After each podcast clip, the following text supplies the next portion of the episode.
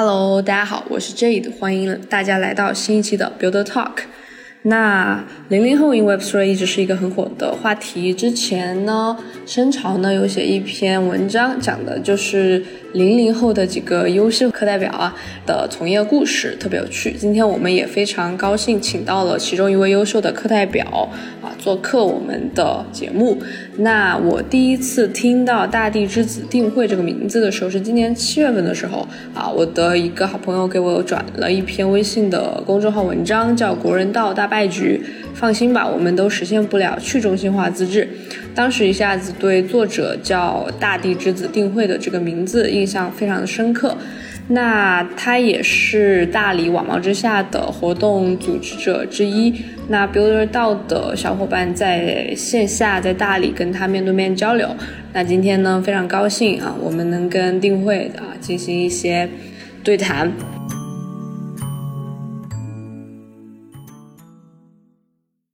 那我们先请定会跟我们的观众朋友打个招呼。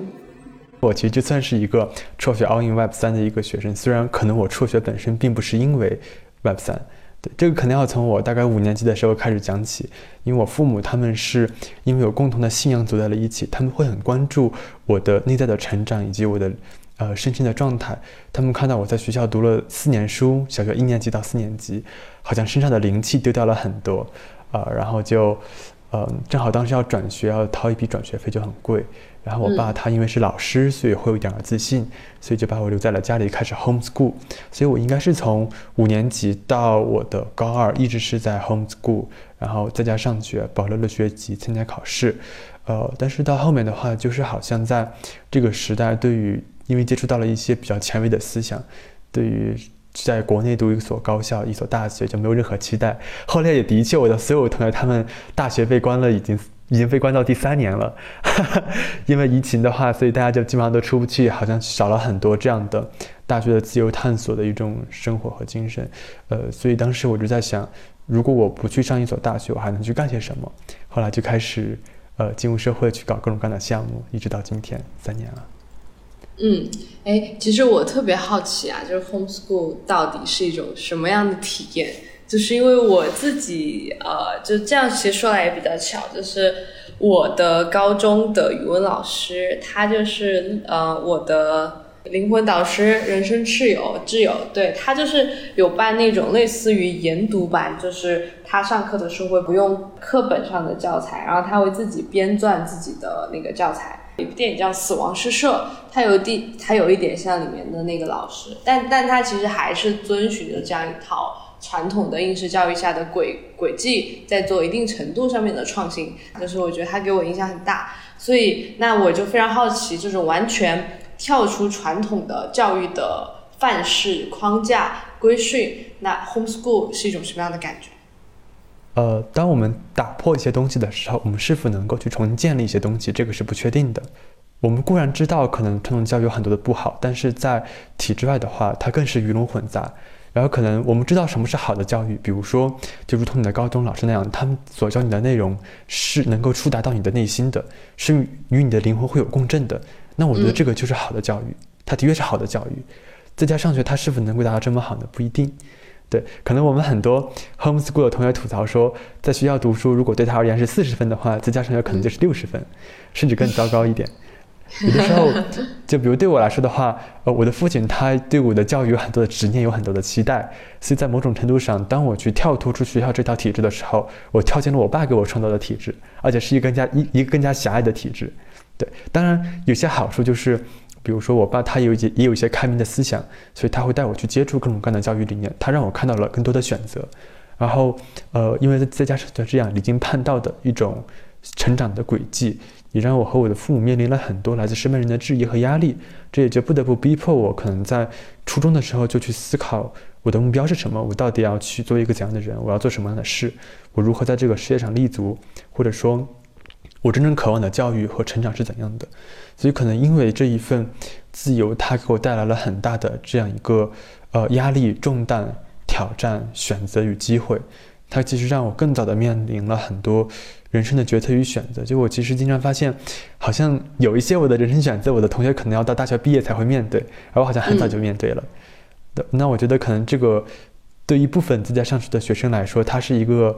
啊很很大很大的挑战，所以他会选择于归训于另外一套系统，比如说他们会去选择拜师学艺，或者说去考一所国外大学，或者去回学校高考，或者说怎么样，有很多的选择，包括去自考一份本科文凭，再去考研究生，所以他们很多同学会去选择这样的体系去依附，但可能我会。呃，怎么说呢？我感觉我的气质和，呃，怎么说呢？就是一些留学生啦，或者说，呃，一些可能辍学创业的小伙伴会会更接近一些。就是我会期待自己能够彻底打破这套外在的体系，离开我的家庭，然后离开学校，然后自己找到自己的自由。所以这两年就一直在各种混项目这样子。嗯，哎，我我有好好多方面想要跟你探讨啊，真的特别好奇。那我们先一个一个聊。呃，中国的教育缺少三个方面的教育，是死亡的教育、诗歌的教育和爱的教育。然后刚刚你有聊到说，其实 homeschool 可能没有大家想的那么的自由，它可能是从一种规训跳到了另外一种规训。那你觉得这个就是 homeschool 是是不是主要是你父母的意志？然后你觉得在 homeschool 就是。在这样的教育体系下，然后你刚刚有聊到说，你开始思考自己的目标，自己到底要完成一种什么样的叙事？我不知道这个问题，一这种比较呃终极呃，就类似于我从哪来，要到哪去，我是谁？现在有一些比较确切的答案了吗？哦，我觉得你这个问题非常好。呃，的确，一开始是我父母的意志，但是到后来，当我逐渐开始建立自己的叙事的时候，我认同了这套。呃，自我叙事。我的父亲他很期待我考上一所好大学，所以他一直在摇摆，要不要把我送回学校去，去接受更加正规的训练。所以当他在在摇摆的时候，初高中的时候，我会更加的坚定，我就选择这这样一条道路。嗯，然后，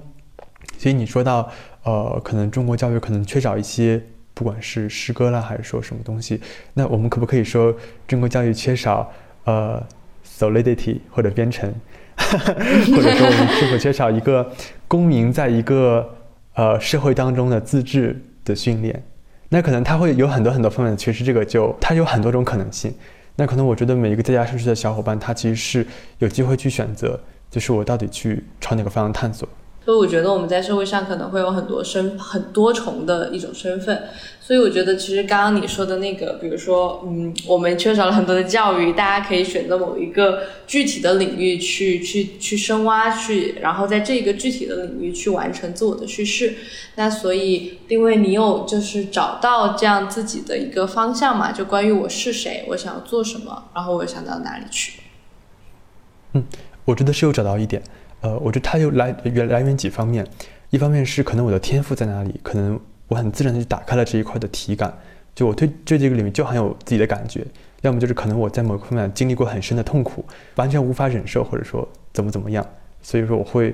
呃，忍耐度很低，然后我会朝这个方向去研究。那可能我之前有一段时间是想要去当作家，因为小时候，呃，写很多作文，然后被很多人所表扬，获得了一些正反馈。到后面有一段时间想要去做身心疗愈师，因为我曾经经历过抑郁情绪，当时面对我父亲的 PUA，然后那样一个完全没有外人的呃 homeschool 的环境，它会让我很抑郁。呃，虽然没有到抑郁症了，但是。经历了几年那种完全压抑自己的感受，活得非常的理性和僵硬，到后来一点点去解冻自己的内心，然后去感受自己的身体，呃，去聆听自己内在的声音。但这个过程的话，我就发现，好像自己非常想要去通过不管是与他人对话，还是身体的疗愈等等不同的法门，去疗愈我自己和疗愈身边的伙伴。就好像我不一定一定要去做一个。Healer 去把这当成一份自己的职业，但可能我希望我自己的存在就像一个 Healer 一样，能潜移默化的去，呃，影响身边的人。所以，再再到后来的话，有一段时间特别想要去去做教育方向的创业，因为经历了这么多年 Homeschool，我非常清楚一个 Homeschool 的少年可能会经历怎样的困境和挑战。那在中国可能有几万人是 Homeschool，特别是疫情之后。可能在疫情期间有一段时间，所有的学生都 homeschool 了，所以我感觉这可能是一个很值得做的方向。当时去做了一个体制外休学退学 homeschool 的一个学生社群，然后也是一个很道的一个组织，做到几百人，然后大概有十几个分群，呃，分群的群主都是群众的各种各样的小伙伴，大家形成了一个联盟的样子。呃，但是后来就想要去将身心疗愈和青少年成长结合在一起，当时想去做一个青少年成长陪伴计划，就学期内通过 Life Coach，还有现场的社群工作坊将大家连接起来，寒暑假一起游学和聚会。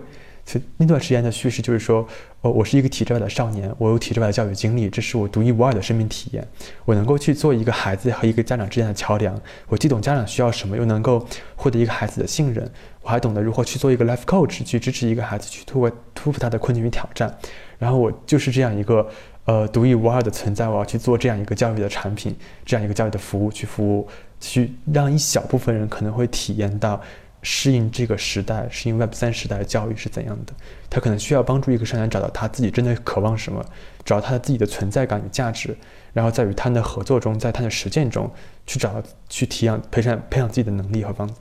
呃，和见识，和人脉和资源。对，所以当时就想做这样一个教育产品，但是，呃，也遇到一些卡点，所以后来就跑到 Web 三领域来玩了。呃，可能之前这这中间也经历过一些叙事的被打碎，比如说。呃，当我在十八岁的时候，我的同学都高中毕业去读了大学，然后当时我呃埋头搞了一年一年的项目，没有去呃放弃了高考，我的父母非常的焦虑，然后那个时候呃就很意外的找到了自己的第一份实习，去广州实习了四个月，我本来以为我会在那里份工作去做干一年的，但实习期结束之后，我就被公司炒鱿鱼了，然后那一刻我感觉非常的非常的怎么说呢？崩溃，因为，呃，我不知道自己能不能找到下一份工作，或者不知道自己能否社会化成功。因为我在社会化这个类领域当时只是一个小白，我可能会做一点新媒体编辑，做一些运营，但是我的确没有没有自己的核心价值和自己的核心能力，所以当时就，当时就很恐惧，我会不会在外面再折腾一两个月，什么结果都没有，然后不得不灰溜溜的跑回家，宣告自己的社会化失败。当时我非常恐惧这一个结局，但是，呃，但是当我去遇见更多的人和事情的时候，有新的机会就很自然的找上了我，然后就有度过那一段艰难期。然后另外一次叙事的崩溃是在今年年初，当时因为我搞了两两年半的项目，一个项目都没有成功，都是各种各样的方式，呃，结尾。当时我调自我调侃说，我干的最多的事情是写活动招募文案，对，但可能大部分项目它是没有可持续的。呃，所以在那个时也没有赚到钱，所以在今年年初的时候，我一度很自我怀疑，我真的是一个创业者吗？然后我如果我连自己都养活不了，我一个项目都没有成功，呃，我真的能够实现我想要的人生吗？呃，当时在这种崩溃之下，就差点就要考一个大学，大学都已经拿到 offer 了，然后进了 Web 三，然后把 offer 就辞掉了，对，现在在就深耕于 Web 三这个领域，所以可能对于我现在来说。我记得叙事就是说，嗯，可能我是一个对教育有非常深刻体感的一个少年，然后可能我没有受到太多的禁锢，然后可能很早就选择进入社会，进入这个世界，去锻炼我的社会化能力和实践自我实践，然后在未来，我希望自己能够在某个领域去，呃，做出自己的成绩和作品，赚到钱，啊，然后可能未来我依然会去做教育，可能是服务于未来 Web 三行业从业者的子女的教育服务，因为可能。我我对这个领域会有更多的期待，因为，啊，毕竟 Web 三大家对去中心化和这样一个未来的世界都有更多的想象。那么他们对于孩子子女的教育也会有更多的可能打破一种局限性的思维。那我觉得服务他们，为他们提供教育服务，对我来说是一件很享受的事情。而且我希望用一个道来做，但可能这个可能是四五年之后的事情，我需要等待整个行业一起成长。嗯，哦。所以从成长轨迹来说，就是丁辉从小经历了和就是在父亲的呃影响下，然后进入了 homeschool 这样的一种教育方式，然后在呃 homeschool 结束之后就去广州实习了，然后就开始自己的创业项目。然后放弃了入大学的 offer，然后未来也继续想用啊一个比较长期主义的长期主义者的时间维度去做 Web 三这样的创业，就大概成长轨迹是这样吗？嗯，可以这样理解。哦，我觉得真的很有意思哎，我我觉得你是一个非常有灵性的人。定慧的这个名字就是我感觉蛮有禅意的，所以定慧这个名字是有什么样比较特殊的起源吗？是这样的，他跟我。辍学有很大的渊源。这个故事要是从我十三岁的时候说起，当时我正好处在一个叛逆期，我的父母完全无法理解我。当时他们送我去了一个创新教育学校的夏令营，呃，然后在那里的话，那个创新教育学学校他们很离经叛道，他们的学生都不考大学，他们争取要成为一个非常卓越的人，然后能力超群，然后靠自己的能力和作品去在这个社会上立足。所以当时他们，呃，一般会在十二岁之前去突破自己的英语能力，达到一个可能。呃，正常高中生、大学生的水平，十二岁之后开始去做一系列的思维训练，锻炼自己的思维和心性。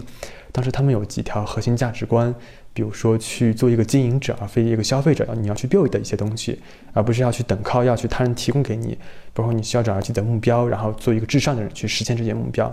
然后那一所创新教育学校校长的爱人，呃的名字叫做明慧，然后他的女儿叫做静慧。那所学校对我影响非常非常深刻，但后来因为我的家庭没有足够的金钱支撑我去那里读书，再加上我父母他们不想那么离经叛道，他们想让我读大学，所以就没有去，然后就一直永远的在观望、学习、徘徊、等待，然后后来就自己起了这样一个定会的名字去致敬，大致如此。就是你提到说想要用道的思想，然后去做你。的真正的创业的项目，就是我好奇你是怎么样接触 Web 三的这个基点起源，是怎么样的机缘巧合入行的，然后它为什么会如此的吸引你？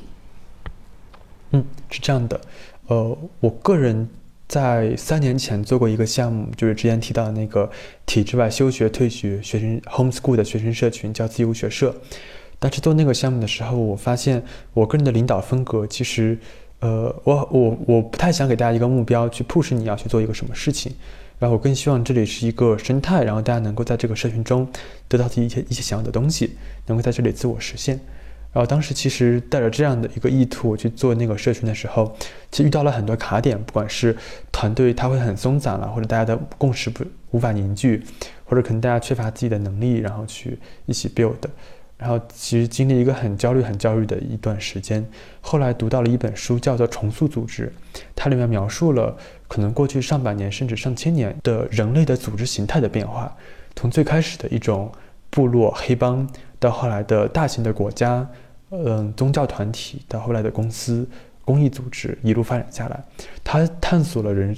这样一个人类的下一个阶段，在这样一个信息化时代和人类的意识。物质更加进化的一个时代的组织形态可能是怎样的？他提出了一个组织的方式，叫做青色组织。那个组织可能像是一个生命体一样，每个人都能在其中去自我实现，或者说以一种更加公平资质的方式去协作组织在一起。当时读到那本书的时候，它非常非常戳中我。本来有一个月都是我每天晚上做噩梦，因为特别的焦虑，那天晚上就睡得极其的踏实和安详。所以，可能过去两年在接触 Web 三之前，我一直可能是在学习可能过去几十年的组织变革思潮的一些经验，不管是通过协作机制、呃决策流程、薪资分配的方式，还是如何去呃通过一场会议将大家的话语权去中心化。呃，然后去通过共创沙龙、私董会、工作坊的形式去让一个组织变得更自治，所以一直在探索这些方向。所以当我看到到这个领域的时候，它让我就有一种柳暗花明的感觉，就好像有另外一群人，我我们就没有接触过，他们是一群技术男，然后是一群呃走在科技前沿巅峰的人，他们通过技术的角度去探索这种去中心化和自治组织，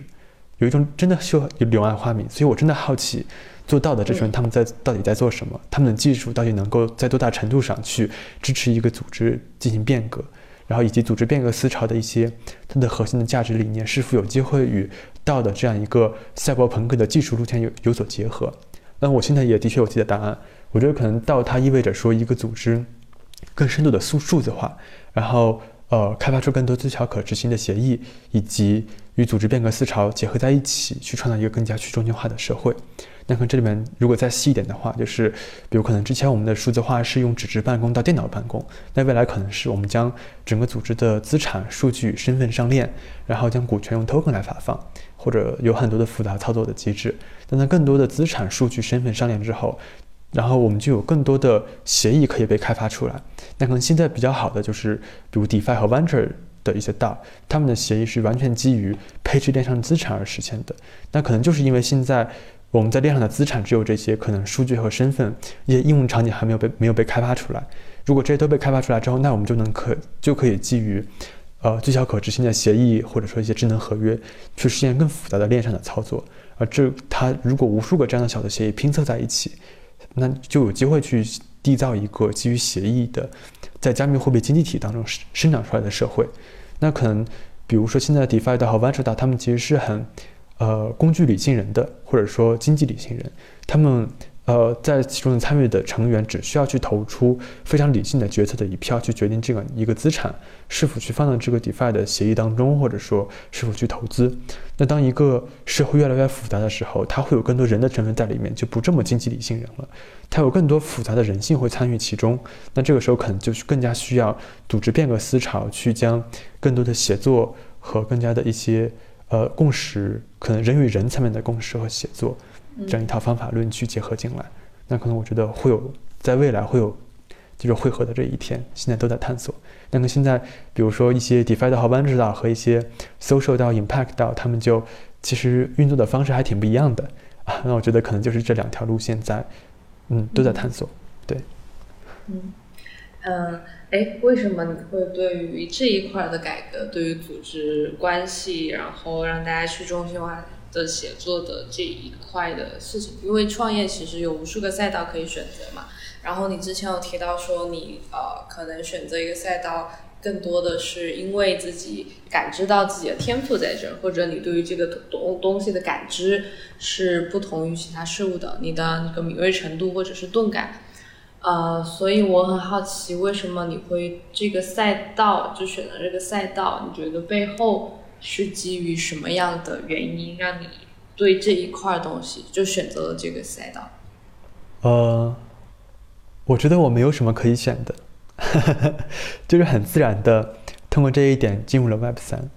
因为可能过去几年都在做这样的探索，一路探索下来，那可能我进入 Web 三，我问自己的第一个问题就是。道到底是一个什么东西？道和组织变革有什么区别？以及道的一些工具，它的协议如何去支持一个，去如何支持组织变革的发展？这是我最初问自己的三个问题。它能够将整个区块链的知识体系与我过去几年积淀的知识体系所打通，它就有很有学起来很有抓手，你知道吗？就我知道去搜索什么或者研究什么、探索什么，然后从我探索到新的一些知识点，它就能很好的嵌入我的知识架构。但我最近已经在开始研究 DeFi 了，我在研究如何通过分片技术辅助 ETH 挖矿，有一个项目是这样的，那可能就是我的知识体系就这样一块一块拼起来就拼到这里了，啊，那我其实对我来说，我不一定要一定要去做道德创业，我觉得只是可能对这块我会更有一些热情，因为因为一个组织是能够塑造一个人的，就比如你出生在呃中国，你去经历疫情。或者说，还是说你在美国长大，你回到中国去经历疫情，在疫情期间你被封控在楼里面，你的体感是会很不一样的。以及如果你要去做这样一个大白，或者说去做这样一个疫情的协调人员，你是否愿意去将枪口往高抬，枪口抬高一寸？你是否愿意把枪口抬高一寸？这件事情是会与一个人灵魂当中的信念、他的关系模式、与他的认知框架、他的信念系统。以及他对自己和他人的感知是息息相关的，而一个人是可以被一个体系和一个环境所塑造的。如果说能够创造一个更加好一点点的体系，让这个体系中的人他从小或者说他能够在这里通过浸泡，是能够去活得更加幸福一点，变得更加自由一点。我觉得这是一件很伟大的事情。对。呃，那你心目中的那个理想的体系是什么样的？也可以形容一下吗？我其实没有一个很理想的体系，我觉得只有阶段性的理想，而且这个所谓的体，它也会像一个生命体一样，根据其中的人，根据这样一个历史的阶段，不断的生长和演化。那其实我自己会更加喜欢那种，呃，包容性多一点，就是它能够里面的成员能够随时能够聆听到自己的需要，能够能够看见他人的需要，看见彼此真实的意图，而不是被语言所蒙蔽，进行很多无意义的对话、讨论和争吵。嗯，那你觉得 Web 三就是刚刚说的每一点我都很赞同，或者我也在探索 Web 三会怎么样？比如说让大家交流自己真实的意图，然后大家让怎么变得更加的包容？因为我觉得这涉及到人性，呃，但你就像说的，人性呃性格或者是性情本身是受受到环境所呃影响的。但其实我也在思考，怎么样构造一个道，会形成一种更包容、大家更真诚、更坦诚，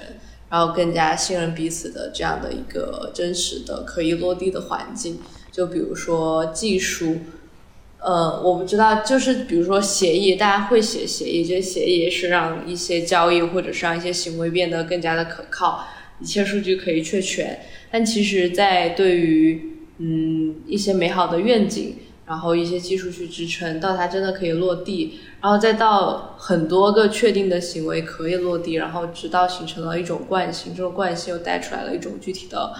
氛围。这种氛围逐渐，我们会说的更久，它也许可以发展成一种文明。我觉得中间，我看，嗯，也许从逻辑上推演，也许这条路是可以走得通。但其实目前我还觉得有很多不确定的地方，因为我觉得人性，我不知道，我觉得性本善或者性本恶，可能我我觉得我时常在问自己一个问题，觉得这个世界会好吗？我也不知道。第第问你会怎么看呢？就是这每一步往前更进一步，更进一步，Web 三怎么样确保这一切会如我们预计的这样发生？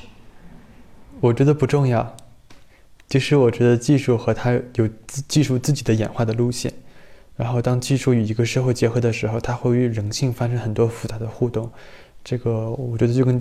跟《三体》差不多，很难预判它的未来发展是怎样的。其实它发展的哪一步我都接受。就就可能对我来说，我哪怕明天被车撞死了，我也接受。所以就，呃，就如果人类社会它发展不好的话，我觉得，嗯，那就不好吧。然后大家就这样，嗯，在其中也没什么不好的。那如果说，如果说我能够，呃，基于我的这份探索和我自己的一份生命的体验，去遇到更多有类似需要的伙伴，就大家能够就自下而上的形成一个一个的小社团，一个一个小团体。让无数个小团体再拼成一个大的一个社会一个道，嗯，那我觉得它是一种很一个一种很自然的演化路径，它能不能演化出来我不确定，但其实我很我挺我真的挺期待有这样的一天的发生，特别是如果说未来我去做一个呃服务于 Web 三从业者的一个子女教育的道，那其实我就想构建这样一种环境与氛围，那可能就会有一些 Life Coach 去做好准备去服呃在这样一个道中去服务这些教育。啊，这些从业者的子女，那可能与他们子女构建的这样一个小社会、小的一个体系，中我就想去创造这样的一种氛围出来，这个是我觉得我能够做到的。那你在 Web 三里面会追寻一种什么样的理想的趋势呢？因为你反复提到了很多次教育，就是教育这个事情，education 这个事情，会让你觉得特别有成就感，对吗？我觉得它好像不是一种。成就感就好像我已经过了那种对于成就感的一种特别需要的状态，我这就是自己恰到好处的这样一个生态位。这件事情，呃，好像能做的人比较少，然后是挺值得挺能去做的一个人。我觉得或许有一天我有必要把这个做出来，当我可能没有那么多经济压力的时候。那你会怎么样去看自己生命的能量呢？就是你会觉得说你做的这个事情就受到了某种某种感召，然后一定要去完成某一些在 Web 三里面的叙事，然后在 Web 三里面叙事。因为我看你的路径其实蛮清楚的嘛，可能就是有通过 Web 三的方式去服务于，比如说一些教育的人群，他们的子女，然后通过一些人与人之间的连接去产生更大的力量。我好奇这一切的理想或这一切的路径是通过你的思辨得来的，或者说你觉得它是纯。呃，纯感性的，就是你会怎么去看待自己生命能量和你想要完成的人生叙事本身？嗯，我的发展是这样子的，就是我一开始，我我就是想要去证明自己的价值，自我价值，我需要一个非常宏大的一个愿景，一个项目去，呃，增强自己的自我价值感，因为我之前很自卑，呃，然后当时可能刚刚接触在家实习的时候，我也很缺伙伴。所以这两条结合在一起，我就选择去做一个教育创新的项目，去服务更多的在家上学的孩子。但可能在服务的过程中，就有越来越多的青少年带着他们的困境与挑战找到我，有被校园霸凌开始休学的，有抑郁症休学的，呃，然后有在学校读书读不进去，然后发现自己自学然后能学进去的同学，还有就是在学校宿舍各种吵闹，各种不顺心。就他们当时的话，最最最厉害的时候，我有一天采访就很火，然后。当时呢，一个月大概有上百个同学找到我，带着各种各样的困境与挑战找我倾诉，呃，反馈讨论。所以在服务他们的过程中，我就尝试承接这些需求。就我开始对这个群体有越来越越来越多的体感，然后再加上我对整个教育行业生态的观察，我发现可能未来的确会有的一种的教育产品，就是它的形态可能是怎样的，以及可能在这样一个未来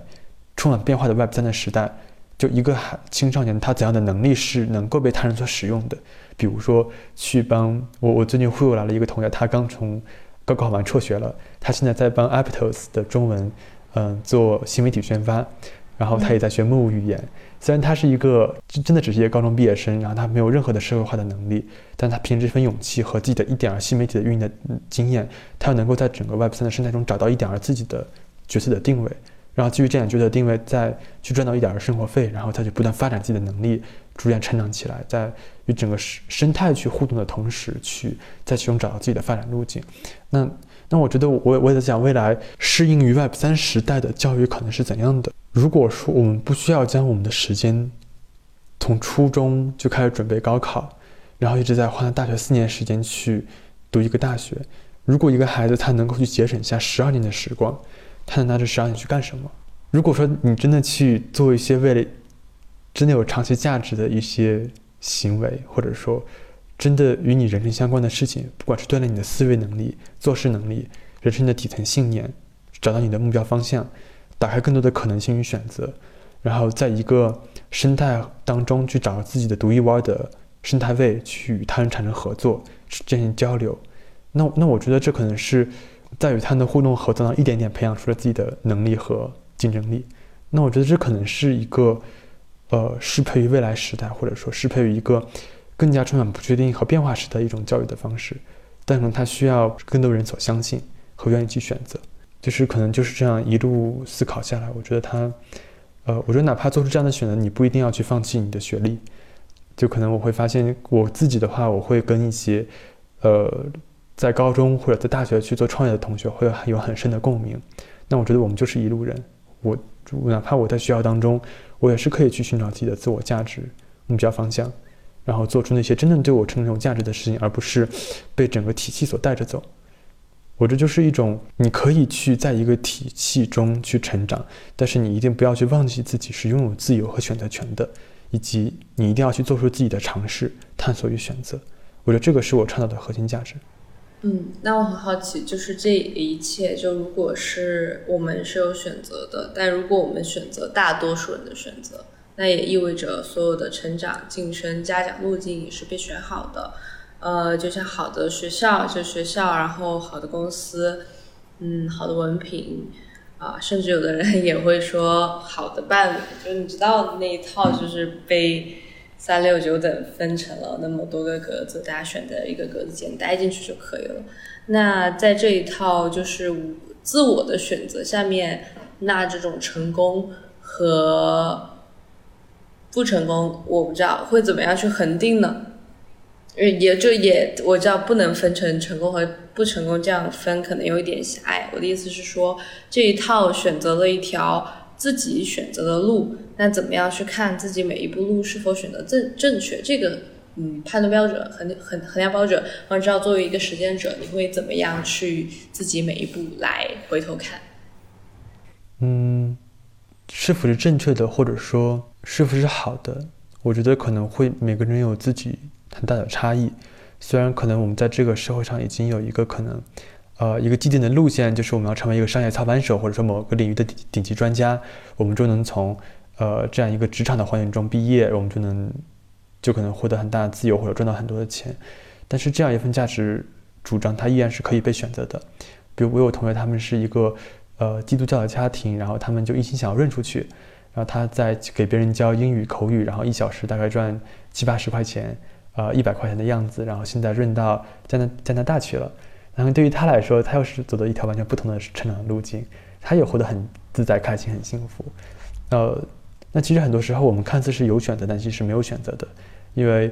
身边已经给我们既定好一条道路，然后我们的信息环境已经被卡死。但其实，在某种程度上，呃，如果你在这样一个体系中，你活得很开心，那也无可厚非，你就开开心心的享受其中也没有什么问题。但是还有没有更多可能性呢？或者说，你是否还有其他的选择？如果你有这份好奇心，你可以尝试探索一下。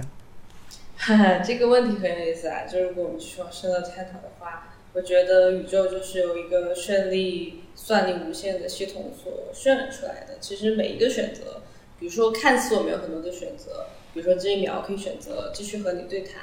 或者我可以选择结束这场对谈。我可以选择往左看或者往右看，就看似我们无论从空间或者从思想物质或者思想维度都有无数的选择，每一种选择都是被已经被无限的可能宇宙所计算好的，然后我们也只能也只能只可能有一种选择，因为这一秒每一秒的时间就是物质它一定会推着往前走嘛，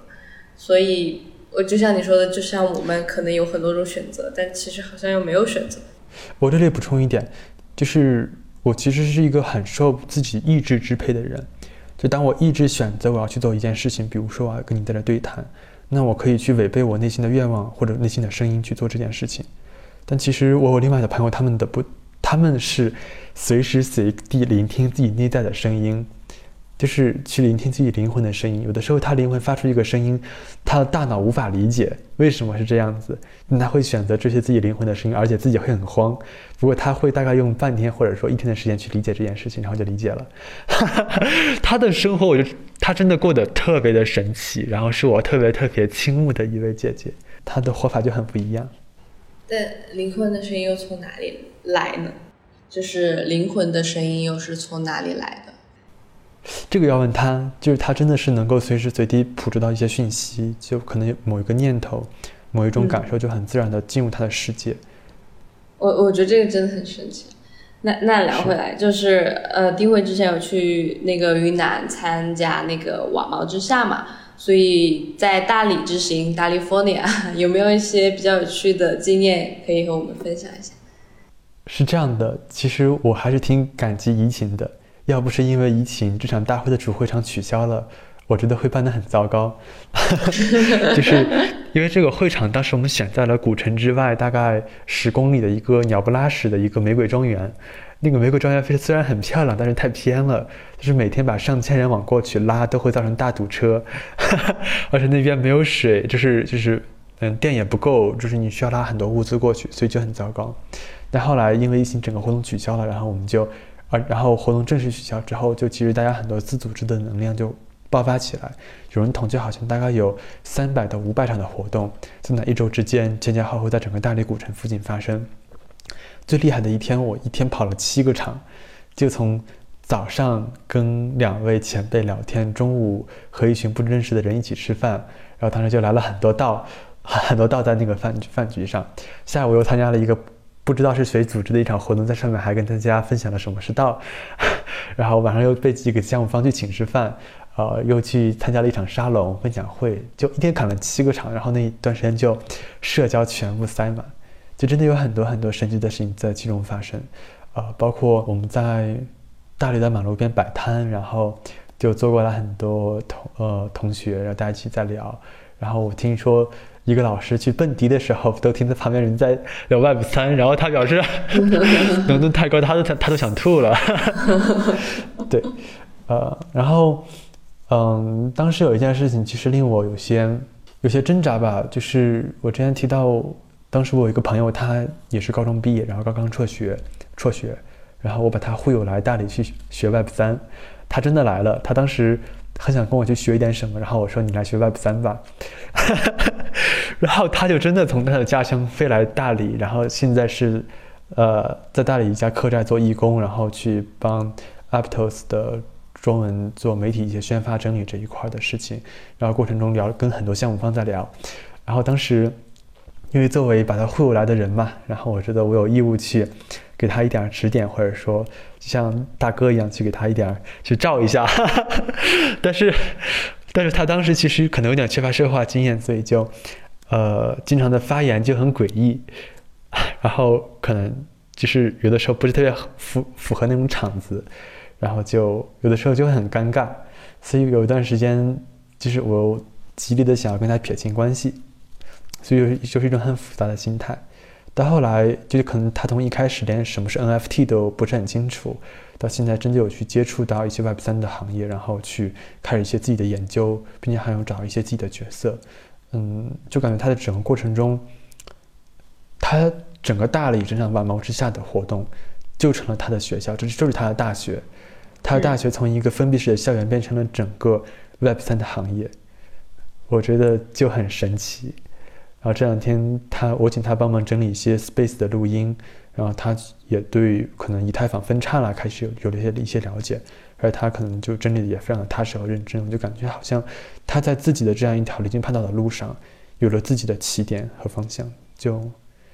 就还挺欣慰的。说老实话，其他其他的话，我想想还有没有其他故事。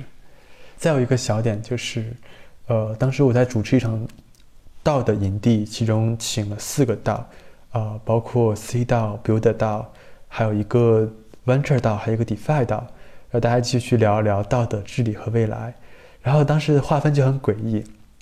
同一个问题向 C 道和 Build 道提的时候，他们就会回答的一唱一和，互相补充；而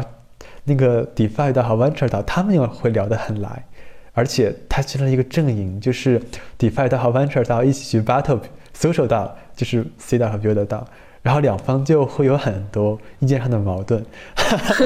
然后呃，DeFi 道和 Venture 道就觉得可能完全基于这样的链上治理，然后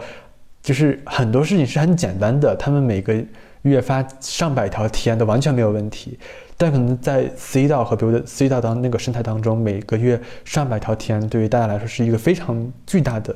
呃决策的负荷，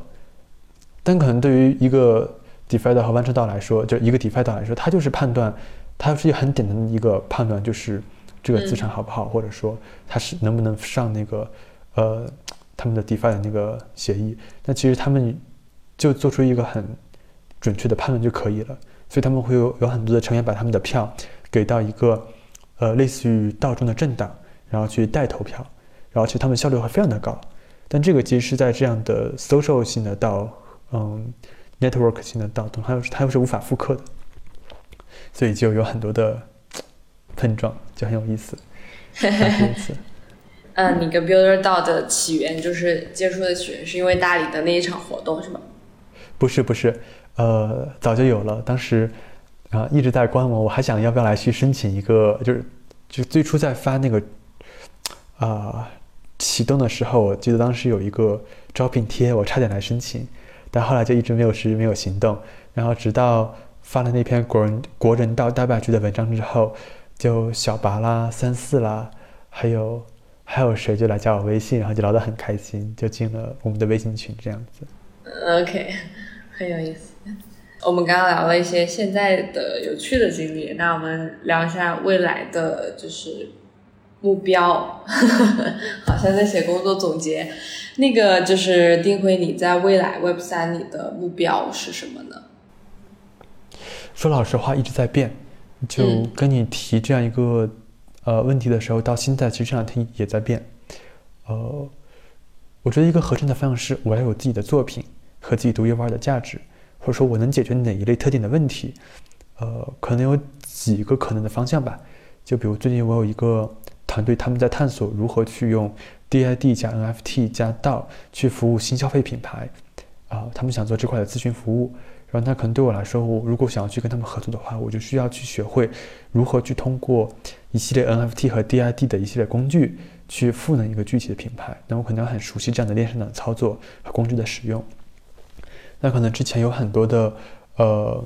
这样的道 to 找我。去做内容或者做他们的生态的运营，还有一些道来找我去，可能去想要一起去搞这个道。那其实当时我就在想，我是否可以一个道的顾问的身份，就是我既很懂如何去用一系列链上的工具和一系列道 t 然后也很懂得一个道的治理是怎样的，然后我既能去呃为一些道提供治理服务，而且我能够去给道和道 t 之间搭桥，然后去做这样的一个。呃，类似于外部合作式的与道图这样的保持这样的合作关系吧。所以当时就想成为一个道的顾问。呃，然后最近其实也在研究，呃，一些 Web 二企业做组织变革的时候，他们会选择将哪条业务线去做的更加去中心化，以及他们的探索的成果是怎样的，以这样的业务线是否有机会去用一个道的方式来运行。所以就想去写一个系列的专栏，就采访一系列 Web 二的企业，记录他们转型的经历和过过程，以及探索他们是否有可能做成一个道。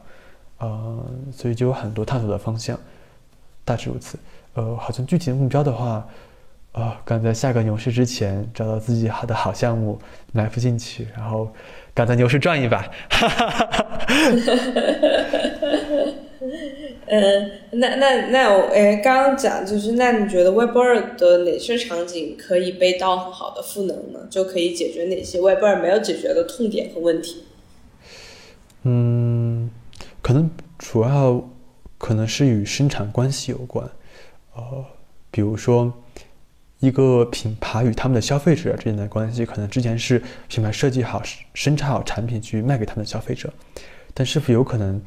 在他们一个新消费品牌搞用户调研的时候，就与他们的用户共享这整个品牌的价值，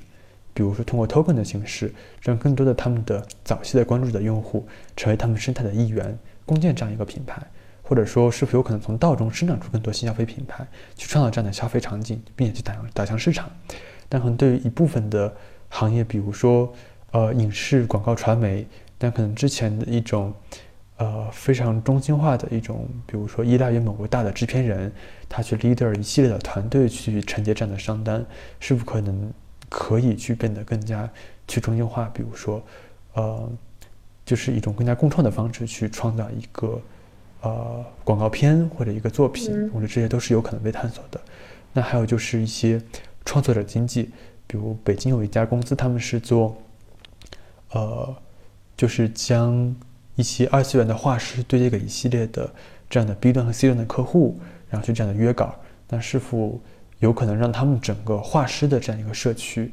呃，能够更加的自治，或者说他们的画师能够在其中，呃，这样的体验更好，或者说他们这样一个画师的画作是否能够上链等等，我觉得这些都有可能去探索。其实刚刚我们有聊过嘛，就是未来的目标啊，然后包括怎么样去看现在的。痛点啊，自自我的叙事啊，其实无非就是一些终极问题嘛，就是三个我是谁，从哪里来到哪里去。那那现在你觉得我们可以一个一个聊啊？比如说我是谁，嗯，这个你觉得定会有一些什么样的一些思考的感悟？我觉得可能我在整前面都提过了，嗯，就是从一个 homeschool 的学生到一个教育创新的探索者，到一个呃创业者。然后到可能未来能够有不同的身份，比如说一个道德顾问，我觉得这就是我的一条生命线。听众朋友们好，我是 Mark。Build Talk 由 Build 道出品，Build 道致力于建设成为最有影响力和生产力的 Web 三人才与项目孵化器。这里有顶尖的 Web 三实干家在五个工会中共同协作。孵化工会负责组织工具、产品和基建项目孵化，技术工会组织代码实践，投研工会输出深度文章和研报，教育工会生产 Web 三高质量课程，运营工会负责对内管理和对外宣发。你可以点击每期简介中的链接申请加入 Build 道社区，或者可以直接搜索 Build 道同名公众号找到我们，期待你的加入。那呃，从哪里来到哪里去，其实也就嗯，像刚刚说的，就是可以可以再再再聊聊从哪里来到哪里去。是这样的，我觉得如果说我生活在一个更加固定的呃一个社会环境，我觉得我可能会更加相信命运一些。但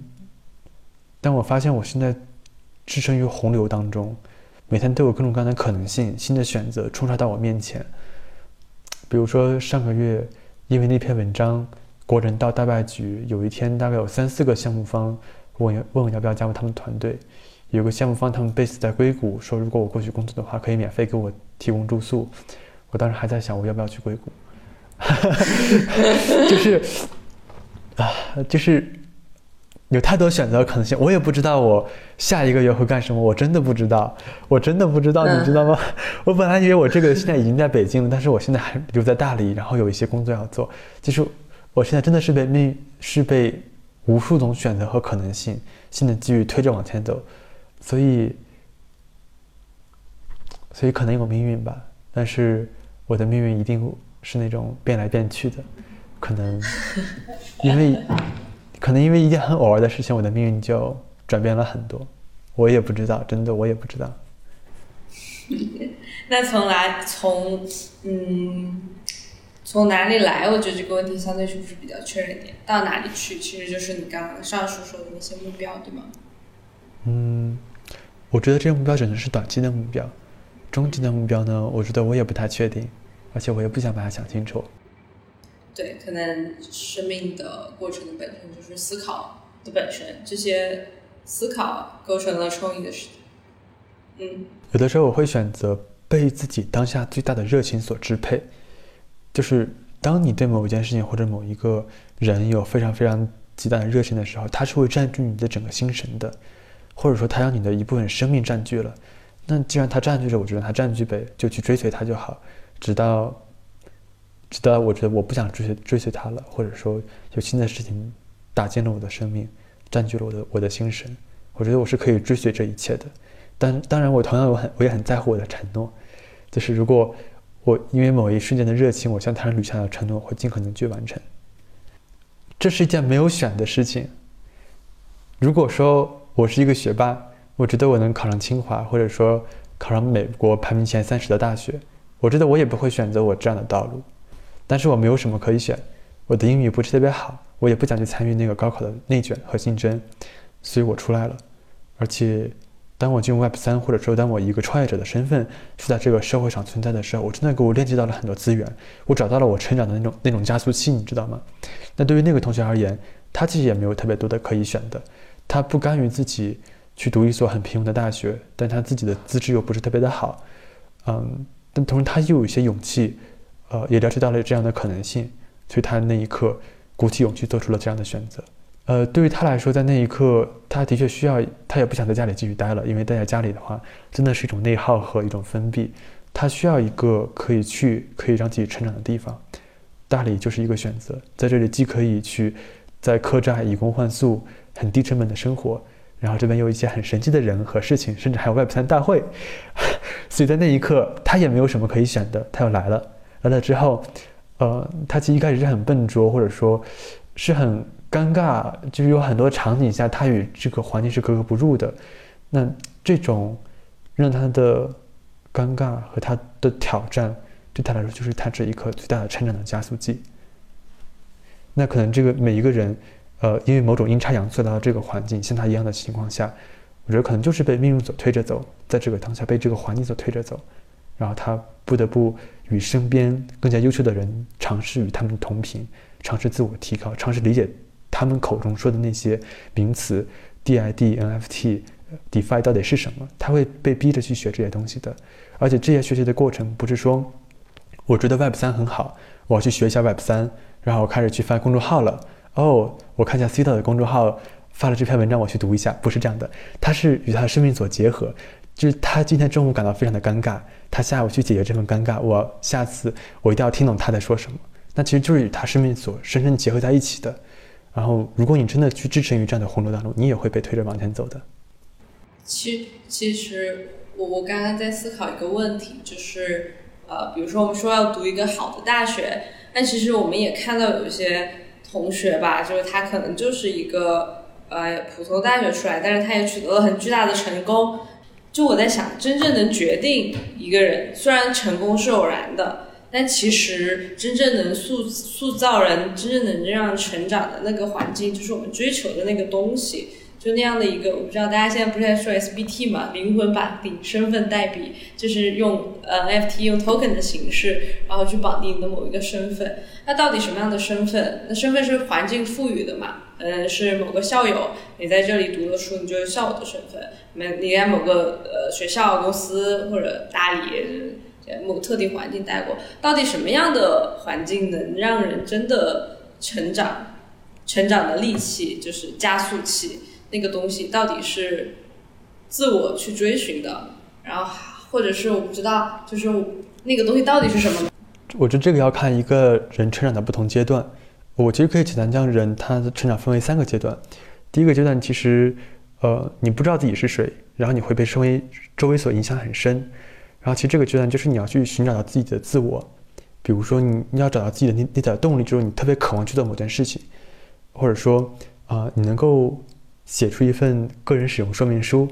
具有一个很清晰的自我的定位和自我的能够去向他人介绍你。比如我最近有个同学跟我，他加了我微信跟我说，他是某某大学读某某专业，现在 gap 了，然后问我有没有什么活动可以找我一起参加一下。但其实他就是在用他的学校、他的年级、他的身份去在定义自己，但这些都是很外在化的标签。一个少年是否能够找到自己，不被外在定义，而是自己定义自己的标签，知道自己是谁？我觉得这个是第一个成长阶段他需要解决的问题。那这个时候可能是，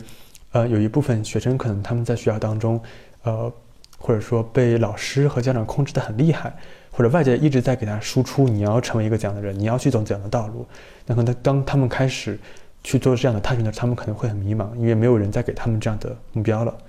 所以他们可能是需要，而且他们可能自己的内在动力，嗯，因为长期不需要，长期都是被 push 的，他们不需要自己，嗯，特别渴望去做一件什么事情，所以他们可能也需要一个缓冲区和疗愈期，去找到自己内心的那团火焰。我觉得可能这个是第一阶段，而第二阶段就是，呃，你你很缺能力，也很缺资源，那你现在有渴望，那其实你是不具备将你这种渴望变成现实的。那这个时候你需要跟导师去学习、去实践，加入不同的项目去历练自己。啊，那可能一个很简单的项目，就比如说一个青少年他去做一次义卖，或者去记录自己身边的一呃家人的故事，去整理一下自己的族谱，或者说去，嗯，怎么说呢？呃，去了解一下，比如比他大十五岁的哥哥姐姐最近在做什么项目，是否能给他们提供一点帮助。那些对于一个比如初中生而而言，这些都是很基础又很落地的一些项目。但是你去策划一次家庭的出游，对，那可能在这个过程中，他一点点去掌握不同能力，与人沟通的能力，线上协作的能力，啊、与他人达成共识的能力，组织会议的能力，呃，然后甚至他可以去了解，如果他对某个领域很感兴趣，他是能够钻到这个专业兴趣，比如去研究如何通过按摩去帮助他人调节自己的身心状态，如何去看去对一家公司进行一些研报的分析，出研报。那可能他能够在第二阶段去与他的合作实践当中去掌握自己一系列在这个社会上存在存活的能力。那可能到第三阶段就是去做出自己的事业，去探索、去实践、去赚钱。我觉得这个是在我看来一个发展的路径。那可能不同阶段有不同的环境。那可能第一个阶段的话，就是需要一个呃孵化器，对，一个温暖安全的一个孵化器，去让他有机会去呃与他人对话，就是他说一个什么话，至少不要被批判，至少不要被否认，不要打压他的这种生命动力。那可以通过一系列提问、鼓励，去辅助他去将自己的想法变得更加完善和具体。然后给他对接到不同的资源和前辈，让他能够去请教，让他将自己的想法具象化，或者说他要去体验一次自己从想法到实践到落地的这样一次过程，让他获得整个过程中中的正反馈。对他需要这样一个安全的孵化器，去让他去获得这样的呃自我效能感。对，那可能到第二阶段，他所需要的环境可能就是呃一系列的资源导师，一系列的项目的机会。能够在他不是那么强的时候，就给他搭一些机会去辅导他参与一些项目，甚至是师傅带徒弟一样去培训他。嗯，这个是我个人的一些理解。那可能到第三个阶段，就直接就是整个社会了，你去社会上打拼吧。啊，但是你知道吗？就是我觉得理论上这三个阶段，至少第一个阶段能够在小学到初中阶段完成的。就如果说他对他是能够很早的自我意识觉醒，开始自己的人生人生探索的，我我我觉得其实就是。你知道吗？就是我非常渴望的一件事情，就是帮助更多青少年在他们可能小学、初中的时候就完成这样一个自我意识觉醒。他们可能在初中、初中和高中的时候，哪怕他们无法脱离这样一个体制，但是他们能够带着这份觉知和自我意识去，呃，做出实践和探索。我觉得这个其实就足够了。蛮有意思，经由别人、经由他人抵达自己。之前看一本是 Patti Smith 的《Just Kids》里面写的。就是跟你聊天，我发现你的表达其实很有自己的特点，就是你的用词，然后你的整体的灵性，你的学习的体系是怎么样的呢？就是比如说你学 Web 三，呃，你是怎么样去学习的呢？你的学习的资料，你学习的路径大概是哪些呢？嗯，呃，是这样的，呃，刚才我提到说一开始学 Web 三，我就是围绕几个问题，呃，到底什么是道？道与组织变革有什么不同？道如何赋能组织变革？双方有什么结合的机会？围绕这三个问题，就是我去读很多的信息，我去从提炼出与这个问题相关的事情。那这是第一个阶段，到第二个阶段就是呃进了项目，当时 当时去加入了一个叫做信息影信息影视计划 Who Knows 到去做一系列信息策展，就是可能当时我们去，比如说。呃，每周会去鼓励大家去展开某一个议题的研究，比如说，呃，什么 NFT 值得投资，如何去做一个代币的经济体系。所以我当时在全网，呃，就各种搜索，大概找了十十个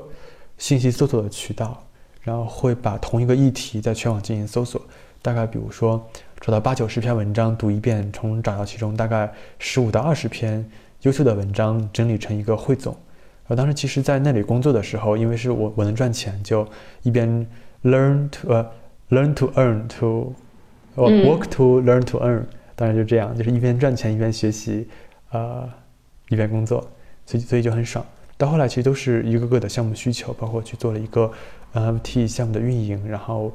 为了做那个运营，我开始学习怎么做 Twitter 和 Discord 的运营，然后去学习一个 NFT 的价值，然后如何做宣发。它其实都是围绕着我一个个的目标展开的，所以可能我，呃，然后再到后面就是发了一篇国人道大败局，然后每天各种各样的项目方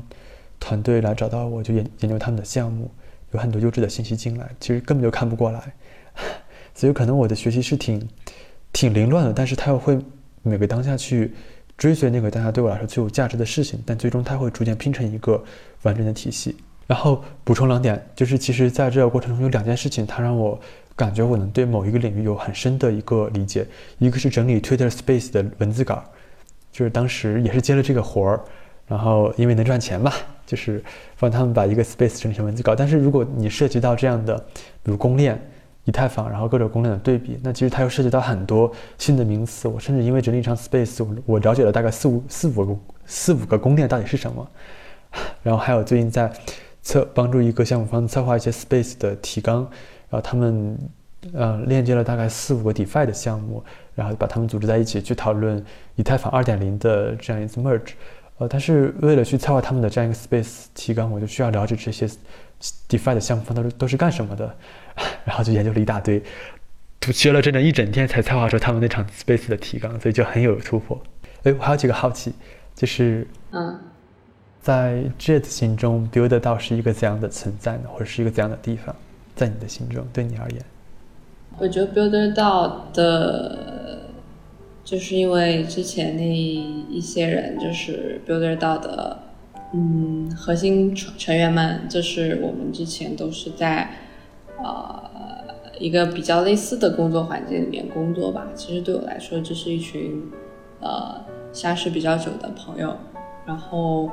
老友吧，我觉得这是一种，嗯，就类似于老友记的那种老友的那种信任，然后欣赏的，然后比较亲近的感觉，这是整体给我的一种氛围、共识的感受。然后，呃，做的事情的话，我觉得大家是蛮有理想的年轻人，然后再做一些比较有创造力的事情，然后做这个事情也是，呃，大家用自己。的方式来做前人没有的方式来做的这个事情，嗯，但其实说实话，我觉得做事情的价值，可能因为我没有我我没有那么的，就是 Web 三了解的那么的深，我还在学习之中，对，就是做的事情本身事情的价值，但我觉得很有兴趣，未来我就是我也会 all in 在 Web 三嘛，就是嗯疯狂学习，对，这是 Web 三给我的大致的一个感受，就是总结一下，就是一个。比较亲近的朋友们，然后一起创业，在做一些比较有意思的、比较新的事情。